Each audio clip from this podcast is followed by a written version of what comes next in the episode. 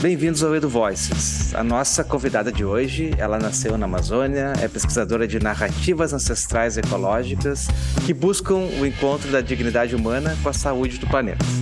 Dentre várias coisas, ela é fundadora do Futuro Possível, coletivo brasileiro que trabalha com educação para a regeneração planetária, e também do Laboratório de Educação Diálogos para a Transição.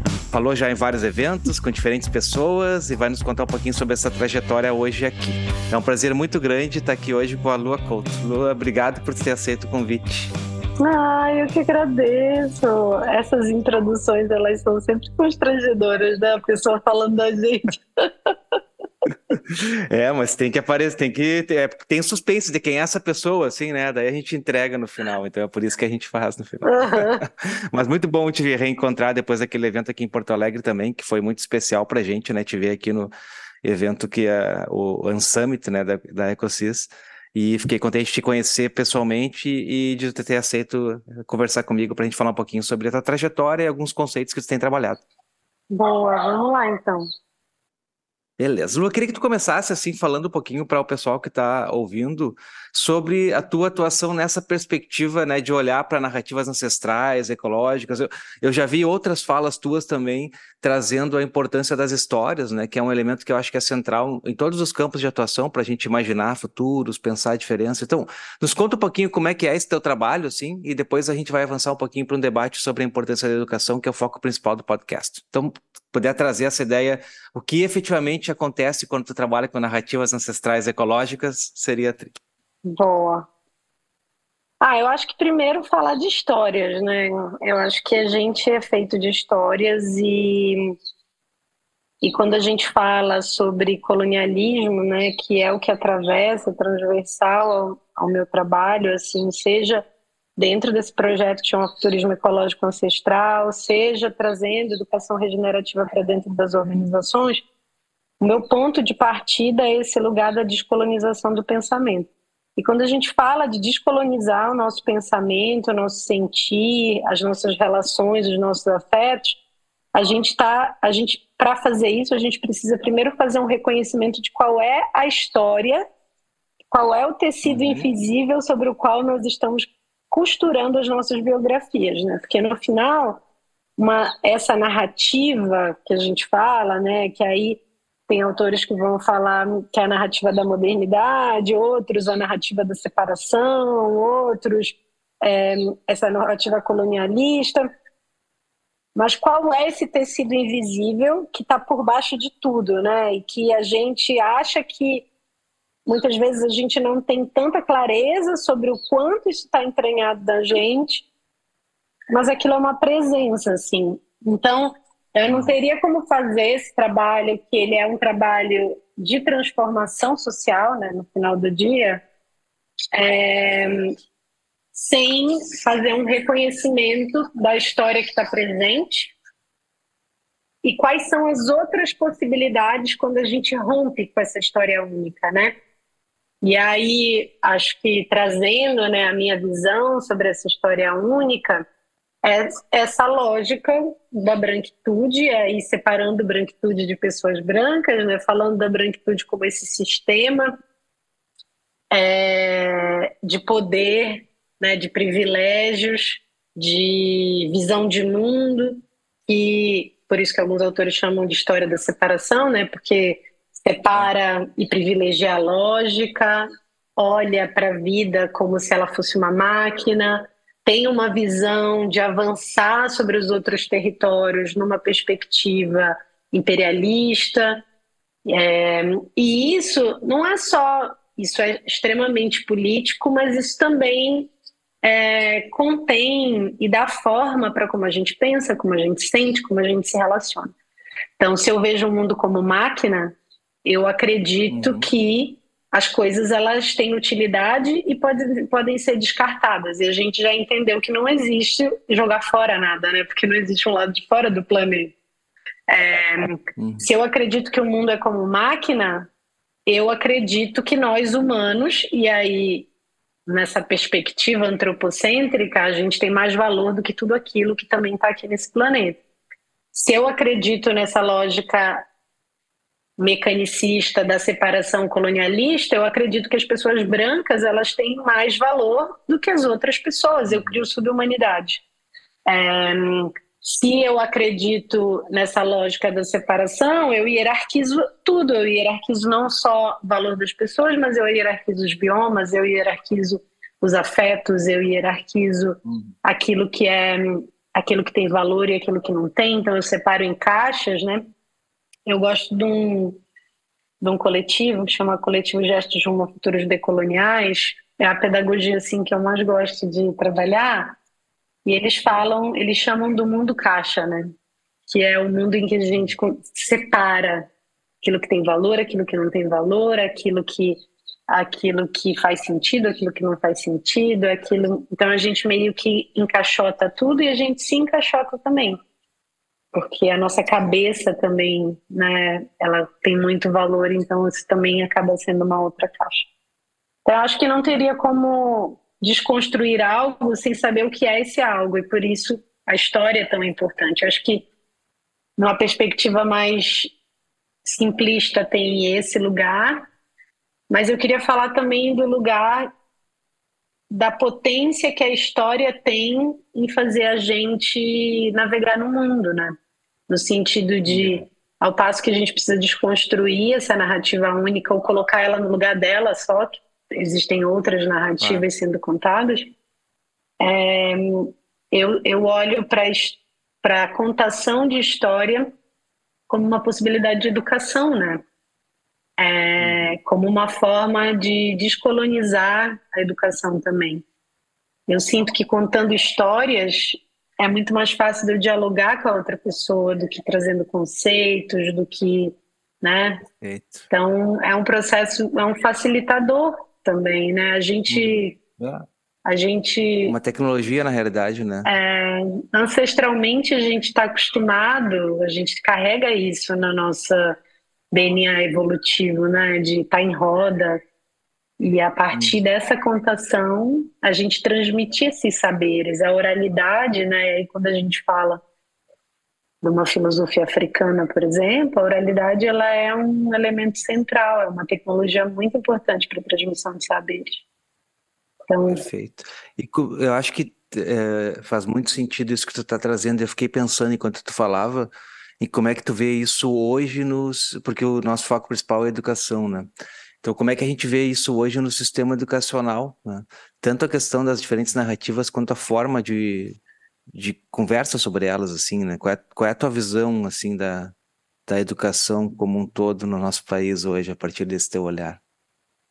Olha, eu tô. Tem um cara, chama Luiz Rufino, Uhum. Vou te dizer que a coisa que eu mais amo do que eu pesquiso é que a maior parte dos autores estão vivos, são contemporâneos, e eu tenho a chance de trocar com eles, sabe? E o Luiz Rufino, ele é um professor do Rio de Janeiro, e ele é. tem alguns livros que eu amo, e a gente já teve a oportunidade de se encontrar pessoalmente, a gente troca ideia de vez em quando pelo Instagram também, assim, ah, o que, é que tu tá lendo?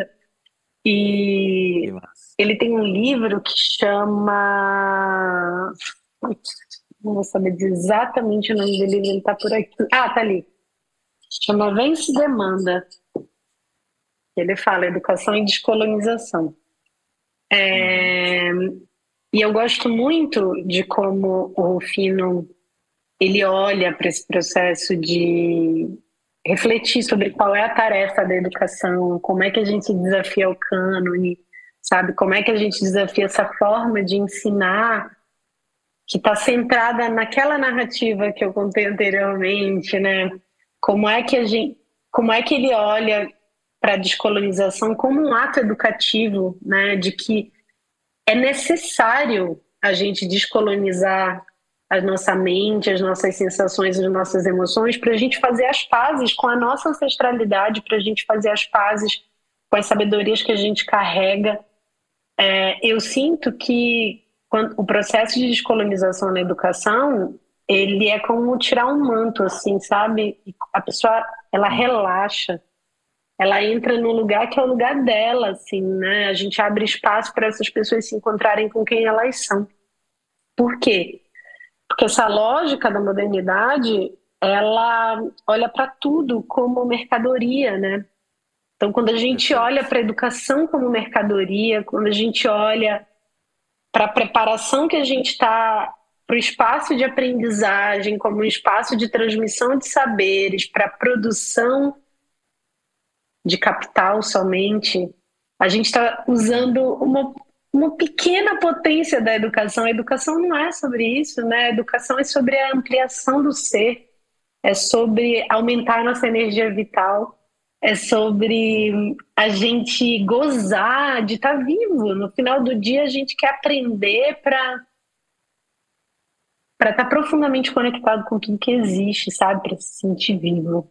É, e aí, ele faz nesse livro, né, uma, ele fala sobre a escola dos sonhos, né, que é no sentido dessa a escola como esse ambiente capaz de ampliar a nossa subjetividade e não só a nossa uhum. objetividade, né? Porque quando a gente olha para a educação como mercadoria, a gente só quer ampliar a objetividade, quanto aquela pessoa consegue produzir, o quanto ela consegue ser mais útil, o quanto ela consegue ser mais bem sucedida dentro da lógica econômica vigente, que é ter mais dinheiro.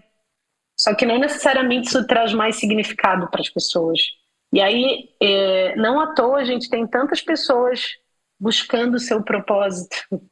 Por quê? Porque é, é uma vida vazia, sem significado. Tem pessoas muito ricas que elas só têm dinheiro. Uhum. É, é. Então eu acho que esse, é, eu... eu acho que esse processo de descolonização ele não é um processo teórico, ele não é um processo uhum. é, acadêmico, ele é um processo de resgate da nossa humanidade, sabe? Perfeito. Acho que essa é uma baita definição. Né? É, eu, eu, eu enxergo dessa forma também essa perspectiva de compreender a educação como um espaço para navegar a partir de diferentes histórias que de alguma forma se conectam, não são excludentes assim. Uhum. E o Rufino tem vários livros. Eu lembro que tem um aluno que acabou o mestrado agora, o Lucas, e usou bastante um livro dele que é o Fogo no Mato, a Ciência Encantada das Macumbas. Uhum. E ele fez um trabalho sobre pluriverso e, aqui em Porto Alegre, bem legal, bem legal. legal. Uma coisa para a gente conversar também no momento. Tri. Queria que tu me falasse um pouquinho, assim, agora, a partir dessa perspectiva toda que tu trouxe, assim, né? Uh, o que que tu tem visto nas tuas pesquisas? A gente falou um pouquinho no início da, dos diferentes focos das tuas pesquisas que vão para bem para além também dessa lógica, né, das, narrativas, das narrativas ancestrais. Uhum. Uh, o que que tu tem visto hoje que é fundamental ou deveria ser fundamental para que a gente consiga construir um país que dialoga mais, sabe? Conversa mais, que tem menos uh, enfim, que consegue lidar melhor com essa coisa que a gente ainda vive, né? De outro tá de um lado, outro tá do outro, outro é isso, outro é aquilo, né? O que que tu acha que, que constrói um caminho que as pessoas possam aderir? Acho que essa é uma questão, né? Uma via que seja uhum. aberta para que todo mundo venha junto, assim, né? O que, do que tu tá lendo, do que tu tá estudando, o que que, que, que tu enxerga como uh, conceito potente para esse caminho, assim? Ai, nossa, que pergunta. Meu Deus, que pergunta. Tá, eu vou do mais recente, tá? Uhum. Eu vou te dar a resposta mais tola, no sentido de mais simples. Essas são as melhores. O que, que eu acho que une a gente é o amor, assim. Não vai ter outra coisa. Uhum. Não vai ter outra coisa capaz de fazer a gente sentar na mesma mesa, sabe? E aí, quando eu falo disso, eu me emociono porque eu realmente acredito, eu sinto isso no meu trabalho.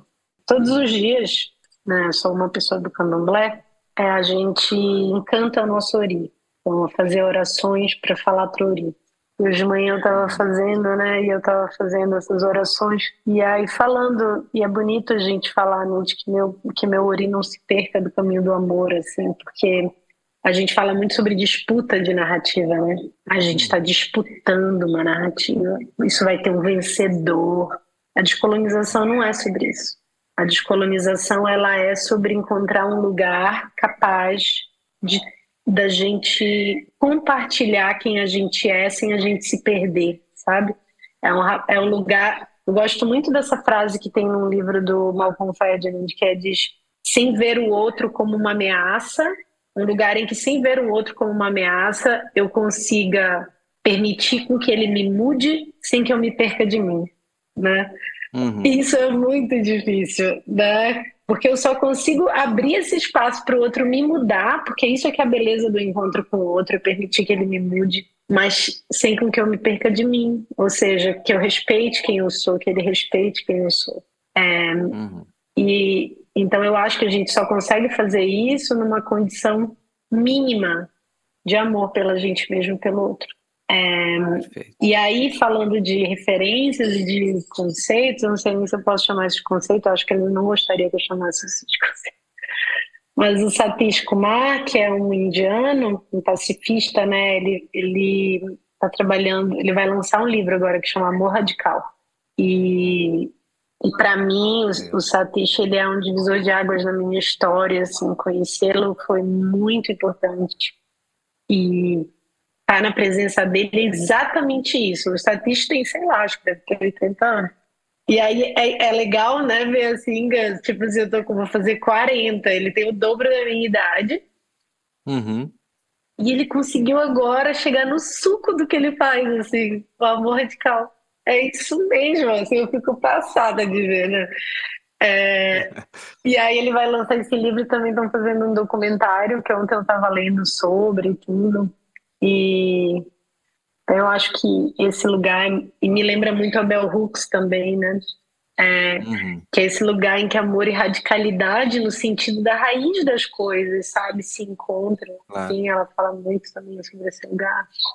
Ela fala muito sobre o amor também o amor como uma ação e não como um sentimento. Então, como é que a gente exercita essa nossa navegação no mundo como um ato de amor? É, e eu falo muito assim no meu trabalho, né? O meu trabalho que ele seja uma oferenda para a vida. Então, eu acho que a gente está vivendo um momento de que, mais do que a gente aprender um conceito novo e na internet e falar sobre aquele conceito para a gente parecer super atualizado, contemporâneo, descolado, é a gente praticar uma ética amorosa, sabe? Uhum com o outro, com o trabalho, entendendo que eu tenho as minhas limitações e os meus enviesamentos, o outro tem as limitações e enviesamentos dele. Às vezes eu estou numa condição de mais clareza, o outro de menos, às vezes é o contrário. É, mas entendendo esse encontro como uma possibilidade de evolução, né, para ambas as partes. Assim. Então, acho que a primeira coisa que me vem é isso, ligado do amor radical e da ética amorosa e eu acho que a reboque disso, eu trago sem dúvida nenhuma esse lugar da descolonização que é muito importante para o meu trabalho. É, e que eu acho que também é um, é um potencializador para que a gente contenha danos, sabe? Além de promover a transformação para algo que a gente não sabe o que é. é. E aí eu acho que eu queria frisar muito isso, porque a gente fala de transformação como se a gente soubesse o que, que é que vem depois. Uhum. Mas eu acredito no lugar, eu trabalho estratégias de emergência, que é o que emerge do nosso encontro, o que emerge da nossa capacidade nesse momento, o que emerge da nossa condição. E se é algo realmente novo, no sentido de algo que a gente não está experimentando enquanto sociedade, eu tenho que abrir espaço para não saber, né? É, claro. Então, eu acho que a descolonização ela ajuda a gente a abrir espaço para que emerja outras coisas, outras respostas, né? outras perguntas, mais do que outras respostas. É, uhum. Então. Outras possibilidades, né? Incertezas, na real, né? Acho que esse é o, é um universo de mais possibilidade e menos certeza. Eu acho que esse é o, é o ponto principal, assim. Sim. Balu, tá tri bom de conversar contigo. A gente tá. Passou um tempo, um tempo já do nosso podcast aqui. Eu tenho duas perguntas que eu tenho que fazer que eu faço para todo mundo. Uhum. Eu nem combinei contigo. Eu vou fazer agora. A primeira vai ficar meio assim, porque foi muito boa essa conversa e, e tu trouxe muitos uh, autores já aqui para a conversa. Mas a primeira uhum. é basicamente que tu indicasse algum livro ou algum seriado, algum programa de TV, algum filme uhum. que tu viu para as pessoas te conhecerem para além do que tu, do que tu estuda, né? E do uhum. que tu uh, ensina e do que tu fala, né? Então, se tiver alguma coisa que tu queira compartilhar que vai para um outro espaço assim, Boa. seria legal. Depois eu te faço a última. Então, me fala. Tá. Então, eu vou indicar um livro que não tem a ver com o que eu estudo, mas uhum. tem a ver com uma coisa muito importante na minha vida, que é a escrita, a poesia e a minha condição de ocupar o mundo como uma mulher, né? como uma mulher negra, uhum. mas como mulher. É, tem um livro que sempre assim, momentos de virada na minha vida, eu pego para ler um texto da Virginia Woolf que chama Um Quarto Só Seu. E eu digo que tem uma. Eu acredito na magia profundamente, tá? Então, assim, tem alguns textos que estão encantados, que aquele uhum. autor ele encantou aquele texto. O que quer dizer isso? Quer dizer que cada vez que você abre ele, ele vai te encantar de alguma maneira e de uma maneira diferente. E eu digo que esse texto, que já foi traduzido como um quarto todo seu, um teto todo seu, a última edição que eu tenho tá um quarto só seu, é da Virginia Woolf, ele tá tremendamente encantado. Eu tô assim, ah, eu me separei, eu pego esse texto para ler de novo e ele me mostra uma outra coisa assim. Então, eu acho que eu recomendo para todas as minhas amigas. Eu digo assim: se vocês estão num momento difícil de virada, não sei o que, abre esse texto da Virginia Woolf.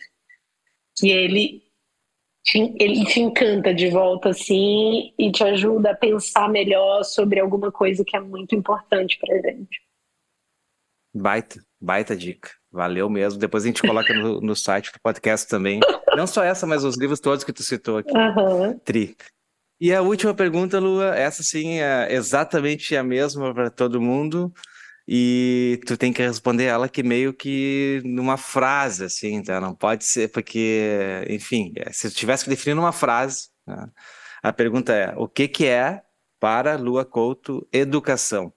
Em uma frase direta e simples que tu pode depois explorar um pouquinho mais para falar sobre ela. Tá? Tô falando isso para te dar o tempo para pensar, tá vendo? Não, eu já pensei. Para mim, lá. educação é liberdade. Se tem algo que pode nos tornar livres, e tendo a ancestralidade que eu tenho, a liberdade, ela é a coisa mais preciosa e sagrada se tem um caminho para isso é a educação. Então, para mim, se eu quero ser livre, eu não vou ser livre sem me educar, me autoeducar, ser educada pelos outros.